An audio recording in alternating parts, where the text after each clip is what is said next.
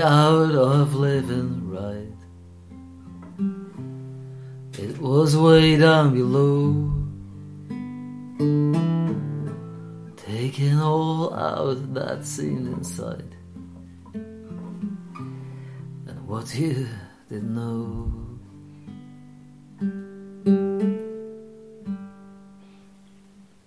Mindestens viermal am Tag gehe ich an Samantha Rafflaubs Katzenporträts vorbei. Das erste Mal fielen sie mir kaum auf. Beim zweiten Mal schaute ich genauer hin. Die Linienführung zeugte von einer genauen Studie der Bewegungsabläufe der Tiere. Obwohl die Bilder abstrakt sind, tritt der Charakter der eleganten Stubentiger, die sich ihre Herrschaften zum Untertan machen, deutlicher hervor als in manch naturalistischer Darstellung.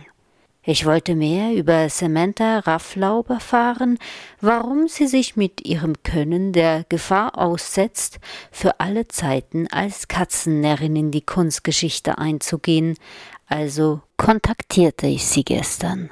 Samantha freute sich über mein Interesse. Ihre Stimme hat einen angenehm rauchigen Klang, Sie erinnert mich an die Frauenstimme aus Philip Maloney. Seit 20 Jahren lebt sie in Klosters, erzählte sie mir am Telefon. Ich solle vorbeikommen zu Kaffee und Kuchen. Also machte ich mich nachmittags auf den Weg. Sie wohnt an der Mobiler Straße auf der Höhe des Gasthofes Höhwald. Ich klingelte pünktlich um 15 Uhr, aber aus dem Haus war kein Laut zu vernehmen. Also ging ich mutig ums Haus herum. Eine Dame bräunte sich im Bikini auf einem Liegestuhl. Ich räusperte mich unsicher und rief ein Hallo in den Garten.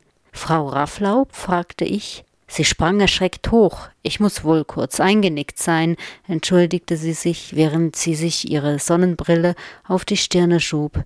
Ihre grünen Augen fixierten mich.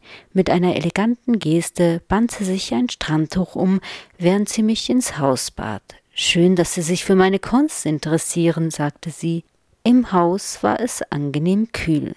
Es duftete im Raum nach Kräutern und Tees. Alle Dinge schienen ihren Platz zu haben. Kein Staubkörnchen schimmerte im Nachmittagslicht.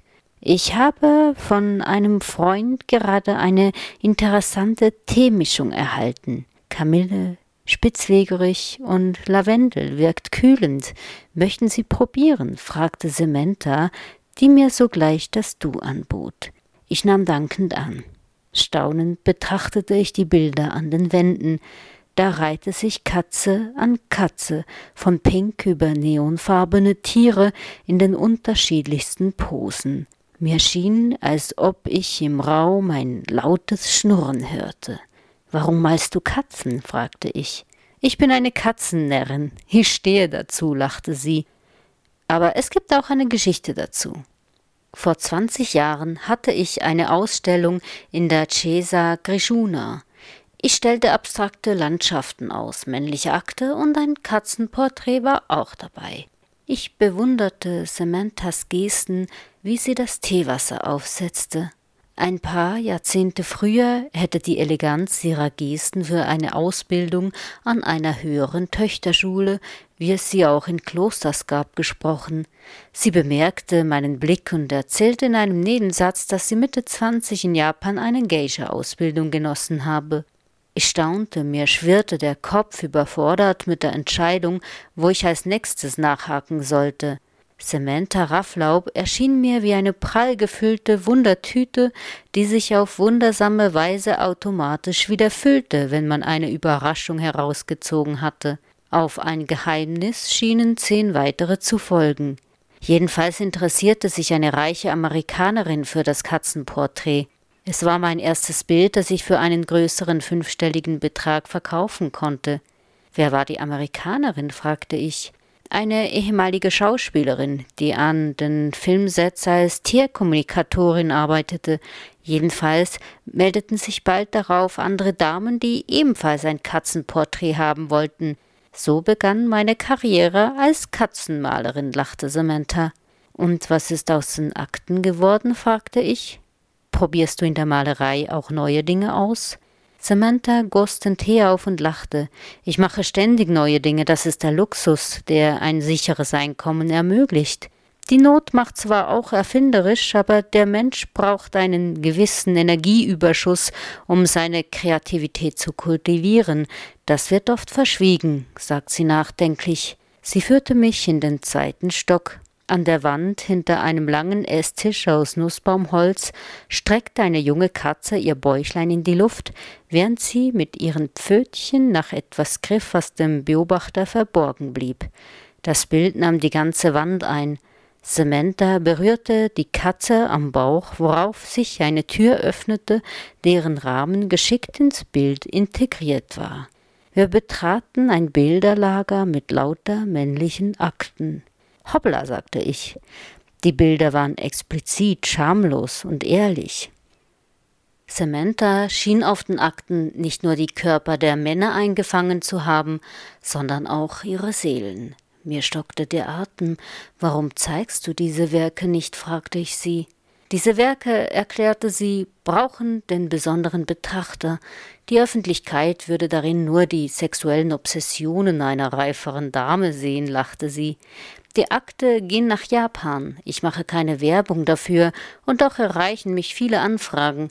Die Leute wollen heute Insiderkunst kaufen, Kunst, die nicht auf dem Markt ist, in keiner Galerie zu finden, nur in bestimmten Kreisen, bei bestimmten Leuten.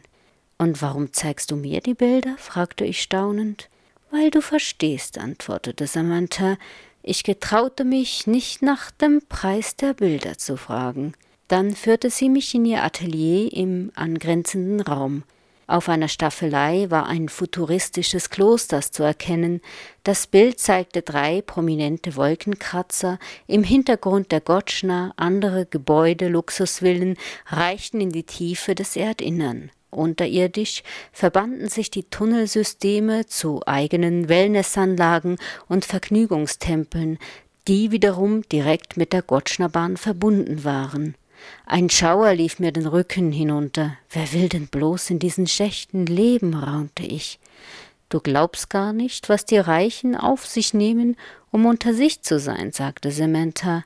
Andere Bilder, die an die Wand gelehnt waren, zeigten Labore, denen seltsame Kreaturen entwuchsen, hybride Wesen, halb Mensch, halb Maschinen. Samantha experimentierte auf diesen Bildern mit Pigmenten, die sie den umliegenden Quellen entnahm, Textilien und Vogelfedern, als ob sie durch die Wahl der natürlichen Materialien die Macht der künstlichen Intelligenz bannen wollte. So vergingen zwei Stunden wie im Flug. Wie in Trance verabschiedete ich mich mit dem Versprechen, sie bald wieder zu besuchen. Samantha lächelte und gab einen seltsamen Laut von sich, woraufhin wie aus dem Nichts von allen Seiten Katzen auftauchten. Über zwanzig Paar Katzenaugen richteten ihren Blick auf mich. Ihr Schnurren schien direkt mein Herz zu berühren. In mir breitete sich eine große Ruhe aus. We found a bit of a blue sky today. When you come riding, the first thing I have to cry is say, you'd better cry because of the walk.